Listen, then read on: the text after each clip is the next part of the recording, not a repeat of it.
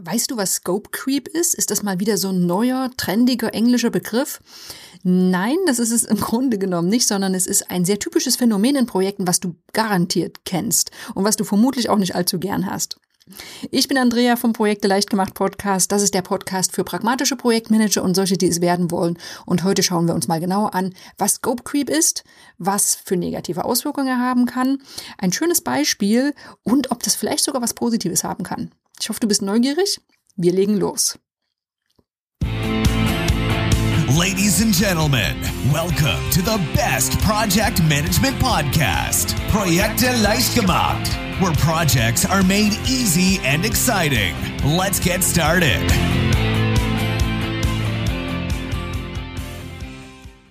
Ja, Scope Creep. Wenn man diesen Begriff verstehen will, dann muss man natürlich erstmal fragen, was ist denn eigentlich dieser Scope? Ne? Als Scope im Projekt wird der sogenannte Leistungsumfang bezeichnet. Das sagt jetzt vielen vielleicht nicht deutlich mehr als Scope. Also was bedeutet Leistungsumfang? Ja, im Grunde genommen kannst du dich an dieses magische Dreieck erinnern. Das kennst du bestimmt. Das typische Projektdreieck mit drei Ecken. Einmal die Termine, bis wann soll etwas erreicht werden. Dann die Kosten, wie viel soll es denn kosten? Und auch die Leistung. Das ist die dritte Ecke. Nämlich, was soll erreicht werden? Also was ist der Projektinhalt? Ähm, welche Arbeitspakete werden im Projekt umgesetzt? Welche Lieferobjekte sollen rauskommen? Was ist das Projektergebnis? Was entstehen soll mit diesem, mit diesem Vorhaben? Als Scope wird also oft die genaue Beschreibung der im Projekt zu erstellenden Lieferobjekte bezeichnet oder auch die Kosten für die eigenen Projektinhalte. Je nachdem, wie man es definiert. Wir können es uns jetzt einfach machen und sagen, was soll im Projekt geleistet werden und wie wird das Projekt abgegrenzt. Also was ist der Scope? Was ist der Rahmen des Projekts? In der idealen Welt ist das alles ganz einfach. Ne? Da hat der Auftraggeber eine ganz klare Vorstellung, was er haben möchte. Der Projektleiter hat genau die gleiche Vorstellung und dann haben alle Beteiligten glasklar vor Augen, wie das Endergebnis aussehen soll. So, und zwar vom ersten Moment des Projekts bis zur Abnahme. Ja, Jetzt ist die Welt aber leider oft nicht so perfekt, wie wir sie gern hätten. Und dann entsteht oft Scope Creep. Was ist das also genau? So ein Scope Creep ist ziemlich hinterhältig, das muss man schon sagen. Die Übersetzung aus dem Englischen to creep, die zeigt schon sehr schön, wie sich so ein Scope Creep verhält, nämlich schleichend und kriechend. Ne? So ganz unbemerkt arbeitet der im Hintergrund, den sieht man gar nicht oft sofort. Und äh, irgendwann wird es dann aber sehr deutlich und dann wird es unangenehm. Im Englischen wird dieser Scope Creep auch manchmal als, als Feature Creep oder Requirement Creep bezeichnet. So, und was heißt das jetzt konkret? Kurz gesagt, ein Scope Creep liegt immer dann vor, wenn das Projekt umfangreicher als geplant umgesetzt wird. So, und das kennst du bestimmt. Du arbeitest in einem Projekt und dann sagt plötzlich der Auftraggeber, hey, wir haben hier noch so eine kleine, so eine kleine Änderung. Und diese kleine Änderung, die wird plötzlich immer größer und das Ganze wird gar nicht mehr richtig zu verwalten. Das wird teurer, das wird länger dauern und man weiß gar nicht so richtig, wodurch das Ganze ausgelöst wurde. In jedem Fall ist ganz klar, das Projekt ist nicht so, wie es geplant wurde. Und an sich dieses Wachsen von Projekten, ähm, dieses, diese, hey, wir können das noch umsetzen und das müsste auch noch rein, ist nicht das größte Problem. Das wird aber dann kritisch, wenn du als Projektleiter, zum Beispiel auch als Auftragnehmer von deinem Auftraggeber nicht kompensiert wird für, wirst für diesen zusätzlichen Aufwand. Na, wenn du also zum Beispiel ein Projekt zum Festpreis umsetzt, äh, kleines Beispiel, äh, Entwicklung einer neuen Website für 30.000 Euro und dann kommen immer wieder neue Dinge dazu, die auch noch gemacht werden müssen, weil sie ja für den Auftraggeber völlig klar waren, dann wird's für dich natürlich richtig blöd. Dieses schöne, ursprüngliche geplante Projekt mit den schönen drei Ecken, dem Projektdreieck, sieht dann irgendwann wie ein, wie ein ganz seltsames Objekt aus, weil an allen Ecken und Enden noch irgendwelche ähm, Wucherungen entstehen. So, und wozu führt das? Du kannst es dir sicherlich vorstellen. Ganz klar, Deadlines werden nicht erreicht, weil viel mehr umgesetzt werden muss, als ursprünglich geplant war. Das Ganze wird teurer, das Budget wird gesprengt und besonders bei Festpreisprojekten sinken die Margen. Ihr verdient einfach weniger dran, weil ihr viel mehr umsetzen müsst als ursprünglich gedacht. Die Kommunikationsaufwände steigen erheblich und auch dafür erfolgt keine Kommunikation, äh, erfolgt keine Kompensation. Das ist schlecht. Es wird ja viel mehr über Features geredet, die plötzlich noch dazukommen oder über zusätzliche Elemente, zusätzliche Ideen. Ähm, auch das verursacht Aufwand. dann kann sehr stark die Qualität leiden. Wenn plötzlich viel mehr Anforderungen auf dem Programm stehen, aber die Deadlines sich nicht nach hinten verschieben, dann kann es sein, dass zwar die Projektinhalte umgesetzt werden, aber in einer schlechteren Qualität. Weiterer Nachteil, Überstunden. Ganz klar, die stehen auf der äh, Tagesordnung, um diese neuen Anforderungen auch noch umsetzen zu können. Vielleicht werden aber auch Lieferobjekte gar nicht abgenommen, weil sie anders geplant waren. Und es gibt einfach immer mehr Missverständnisse. Was ist denn jetzt wirklich der, der, der Umfang des Projekts? Was gehört denn rein und was wird abgenommen? Und natürlich, das ist das Schlimmste, das Projekt scheitert vielleicht ganz einfach, noch bevor es jemals fertiggestellt werden kann, weil man merkt, dass man sich über die Projektlaufzeit so rangeschlichen hat an einen Zustand, der nie vereinbart war und der für, für niemanden der Beteiligten auch akzeptabel ist. Ich weiß nicht, ob du solche Projekte kennst. Ich kenne sie zur Genüge. Wenn du sie nicht kennst, dann habe ich ein schönes kleines Beispiel für dich, der, äh, was das Ganze illustriert. Stell dir vor, wir bleiben wieder beim Webauftritt. Ein wichtiger neuer Kunde bestellt eben eine neue Internetseite bei einer Marketingagentur. So, da werden Entwürfe erstellt, die werden auch abgesegnet und es wird genau festgelegt, was diese Website alles können soll. Während der Umsetzung wünscht sich der Kunde aber plötzlich noch ein zusätzliches Bestellformular für ein, für ein Sonderprodukt. Ist ja kein Problem, ne? so eine Kleinigkeit, die wird einfach mal nebenbei erledigt. Nur stellt sich dann heraus, jetzt muss dieses Formular eine komplexe Datenvalidierung beinhalten. Okay, wusste das vorher niemand? Hm, das hätte man vielleicht vorher sagen können. Aber okay, gut, jetzt will der Kunde natürlich ein funktionierendes Formular haben, also setzt sich der Programmierer noch schnell abends hin, um am nächsten Morgen auch das Formular liefern zu können. Denn es wurde ja zugesagt, ja, das Formular machen wir, kein Thema. Bloß mit dieser Datenvalidierung wurde es plötzlich deutlich aufwendiger. So, am nächsten Tag stellt sich heraus, das Formular funktioniert super, aber die E-Mails kommen nicht an. Solche Aufwände waren aber nie im Projekt vorgesehen. Aber der Kunde, der soll ja jetzt zufrieden sein. Ich bin eine Marketingagentur. Ich finde diesen Kunden wichtig und ich möchte, dass der vielleicht mich auch später nochmal beauftragt. Ja, okay. Jetzt kommt vielleicht auch noch ein zusätzlicher Kollege um die Ecke mit einem erhobenen Datenschutzfinger und dann wird aus so einem winzig kleinen Formular, zu dem ich gesagt habe, ja klar, machen wir, schnell eine Diskussion und ein ausgewachsenes zusätzliches Teilprojekt. So, und das wird teurer, das schafft Unzufriedenheit, das schafft mehr Abstimmungsaufwand und am Ende fragt man sich, hm, hätte ich nicht dafür auch bezahlt werden müssen?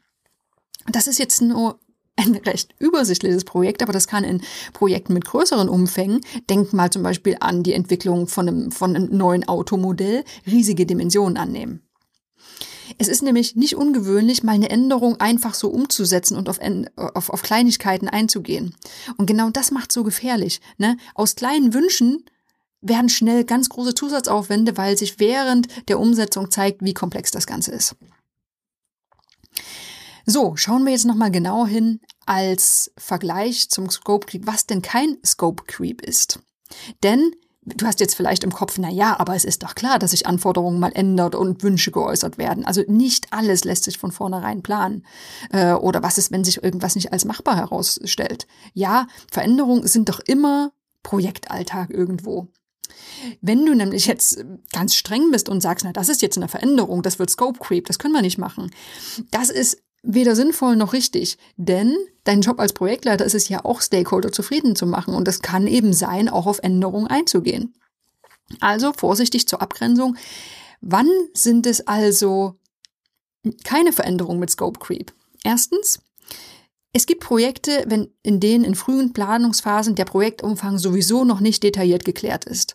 So, ja, am Anfang werden oft Ideen gesammelt, da werden Dinge wieder geändert, da werden Ideen wieder verworfen und solange das alles noch nicht wirklich festgezurrt ist, handelt es sich nicht um Scope Creep, weil ja, es, der Rahmen sowieso noch nicht festgelegt wurden. Dann, zweiter Punkt, wenn die Änderung weder aufwendig ist noch Kosten verursacht, dann ist es auch kein Scope Creep. Ne? Manchmal werden ja Inhalte oder Arbeitspakete einfach nur anders umgesetzt, also werden einfach ausgetauscht, ohne dass es eine Auswirkung auf die Erreichung der Projektziele hat und die Aufwände steigen auch nicht. Zum Beispiel, jetzt bleiben wir wieder beim Webbereich, äh, in der frühen Phase soll vielleicht das Werbebanner in einem anderen Farbschema umgesetzt werden. Ja, los geht's. Ne? Also solche Änderungen sind normal und führen in der Regel nicht zu Scope Creep. Und dann gibt's noch diese Projekte mit unklarer Machbarkeit. Stell dir ein Forschungs- und Entwicklungsprojekt vor und da gibt es oft von Beginn an riesige Unsicherheiten, ob das Ganze überhaupt technisch machbar ist. Also es kann sein, dass ganze Projektideen schon während der Umsetzung komplett über den Haufen geworfen werden ähm, und mit ganz neuen Anforderungen versehen werden. So, wenn das Also wenn sich alle Beteiligten darüber einig sind, dass das Projekt so grundlegend geändert wird, dann ist es auch kein Scope Creep, dann ist es einfach ein ganz natürliches Verhalten von so einem Projekt, wo es sowieso sehr, sehr viele Unsicherheiten gibt. So, du weißt jetzt also, was Scope Creep ist, zu was es führen kann, zu welchen unangenehmen Nebeneffekten, wann es sich nicht um Scope Creep handelt. Und jetzt schauen wir mal genauer hin, was sind denn die Verursacher von Scope Creep? Also wo kommt das her? Also vielleicht kann man es ja ganz einfach verhindern, wäre ja eine schöne Sache. Jetzt gibt es aber sehr typische Auslöser. Ähm, das erste sind Teammitglieder. Die wollen Kunden zufriedenstellen. Stell dir vor, jetzt äh, vorhin dieses schöne äh, Webformularbeispiel, da hat der Programmierer den Kunden am Telefon und sagt, ja klar, dieses Formular kann ich einfach mal schnell umbauen. Ja, ähm, schöner Ansatz, weil der Kunde natürlich zufrieden sein soll, aber genau solche kleinen äh, Punkte, zu denen mal schnell Ja gesagt wird, die können natürlich dazu führen, dass sie später ausufern. Weitere Verursacher können interne Stakeholder sein, wie zum Beispiel das obere Management das hat vielleicht eine Vision vom Unternehmen, die auch noch mit ins Projekt einfließen soll. Und das fällt ihnen dummerweise nicht am Anfang ein, sondern während der Projektumsetzung. Und plötzlich wird das Projekt so langsam, langsam größer als ursprünglich gedacht. Dann können Anwender und Nutzer plötzlich mit dazwischen funken. Die sollen vielleicht mit dem Endprodukt arbeiten, aber werden erst spät in das Projekt eingebunden. So, und wenn sich natürlich spät rausstellt, dass bestimmte Anforderungen nie berücksichtigt wurden, dann kann das Projekt ausufern. Ähnlich ist es mit dem Kunden. Der hatte vielleicht am Anfang nur eine relativ vage Vorstellung oder er hatte eine genaue Vorstellung, hat sie aber nie konkret geäußert. Und der, bei, oder bei ihm kann es dazu führen, dass er während der Entwicklung, immer wenn er wieder einen Blick auf die, auf die Zwischenstände hat, dass immer mehr, dass er immer mehr Zusatzwünsche äußert. Es kann aber auch sein, dass du selbst, also der Projektleiter, vielleicht der, ein Verursacher von Scope Creep bist. Natürlich in Kombination mit den anderen. Aber wenn du alle Änderungen durchwinkst, nie etwas ablehnst und vielleicht auch den Überblick über das Gesamtprojekt nicht behältst, sondern einfach sagst, ja, oh, das ist aber eine spannende Idee, das machen wir jetzt auch noch mit, dann kannst du natürlich ganz stark dazu beitragen, dass der Projektumfang immer weiter ausufert. Ja, und dann haben wir noch sonstige Beteiligte, Lieferanten, Behörden, ähm, die vielleicht am Anfang in der Projektinitiierung und Planung nicht so richtig mit berücksichtigt wurden. Ja, wenn das passiert, dann kann es sein, dass im Projekt sich plötzlich herausstellt, oh Moment, hier gibt es ja auch noch eine Regelung, die wir mit berücksichtigen müssen. Das wird teurer und das wird länger dauern. Du siehst also, wir können sagen, alle Projektbeteiligten können durch Ideen oder auch durch ihr Handeln bewusst oder unbewusst bewusst zu diesem Scope Creep beitragen. Jetzt können wir ja mal uns ein bisschen einen Schritt zurücktreten und fragen, ob so ein Scope Creep auch positiv sein kann. Also bisher haben wir jetzt gesagt, das ist so ein sehr unangenehmes Ausufern des Projektumfangs, was immer nur länger dauert und teurer wird. Ähm, kann es auch positiv sein? Ja, das ist ein bisschen, ein bisschen Begriffsglauberei, aber ähm, prinzipiell können wir, können wir schon sagen, niemand sollte sich krampfhaft an einem ursprünglichen Projektplan festklammern, wenn sich während der Umsetzung zeigt, hey, wir haben ganz andere und bessere Möglichkeiten. Ne? Veränderungen können sich ständig ergeben, sie sollten auf der Tagesordnung stehen äh, und besonders in dynamischen Umgebungen sind sie einfach ganz klar immer präsent. Ähm, bevor man jetzt zwanghaft einen Plan unbedingt umsetzt, ist es viel wichtiger, einen Auftraggeber zufriedenzustellen. Ähm, und deshalb ist es oft wichtig, natürlich auf Änderungen, auf zusätzliche Anforderungen einzugehen. Wichtig ist, und das ist eben der Punkt, wo es sich vielleicht vom eigentlichen Scope Creep unterscheidet, diese Veränderungen müssen einvernehmlich beschlossen und umgesetzt werden. Wenn etwas mehr kostet, aufwendiger ist, ähm, sonstige Nebeneffekte hat, dann muss das einfach einkalkuliert werden und alle müssen das wissen. Dann muss auch der Kunde wissen, das und das äh, kostet mich jetzt mehr Geld, wenn die, wenn die Änderungen umgesetzt werden. Wenn alle Beteiligten sich darüber klar sind, dann können sich die, Veränder die Änderungen oder die Anforderungen so häufig ändern, wie sie wollen, ganz klar. Dann ist es aber eben genau genommen kein Scope Creep, weil das ist das unkontrollierte Ausufern und das ist das Wichtige. Also was sollst du hier mitnehmen? Scope Creeping oder Scope Creep an sich ist oft eine negative Sache. Das heißt aber nicht, dass Veränderungen oder neue Anforderungen prinzipiell was Schlechtes sind. Ähm, die Unterscheidung ist einfach immer, ist das Ganze abgestimmt? Sind alle Beteiligten ähm, mit im Boot oder ist es eben ein unkontrolliertes Auf Ausufern? Ist es letzteres, dann ist es schon ein negativer Scope Creep.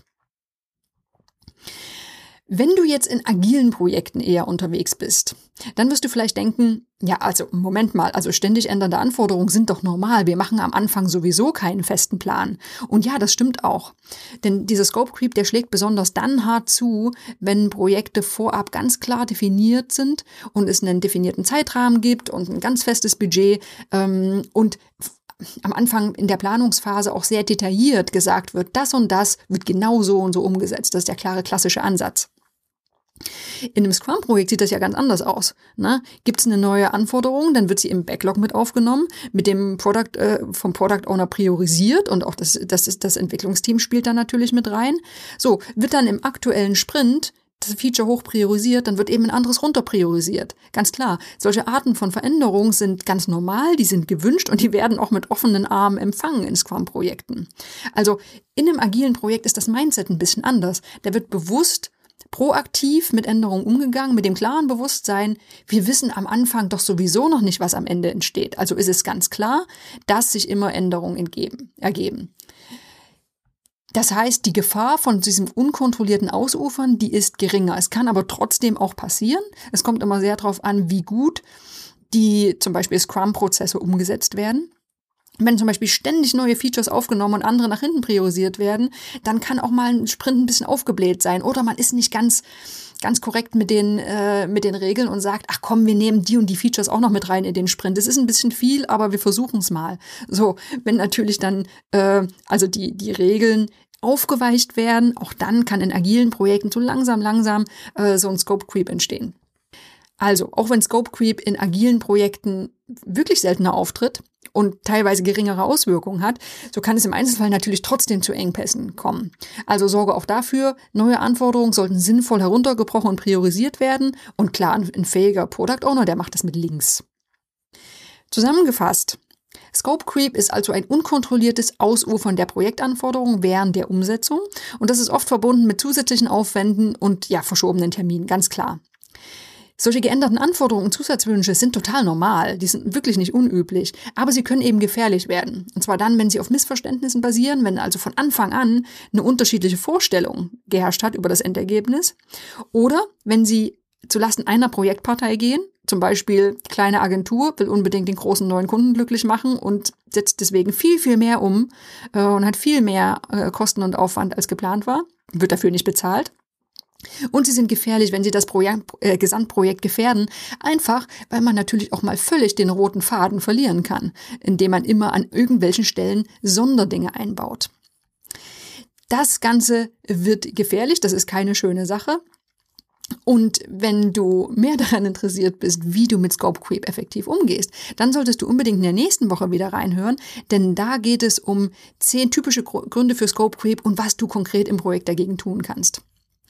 Ich hoffe, das hört sich gut an und wir hören uns dann wieder. Bis zur nächsten Woche.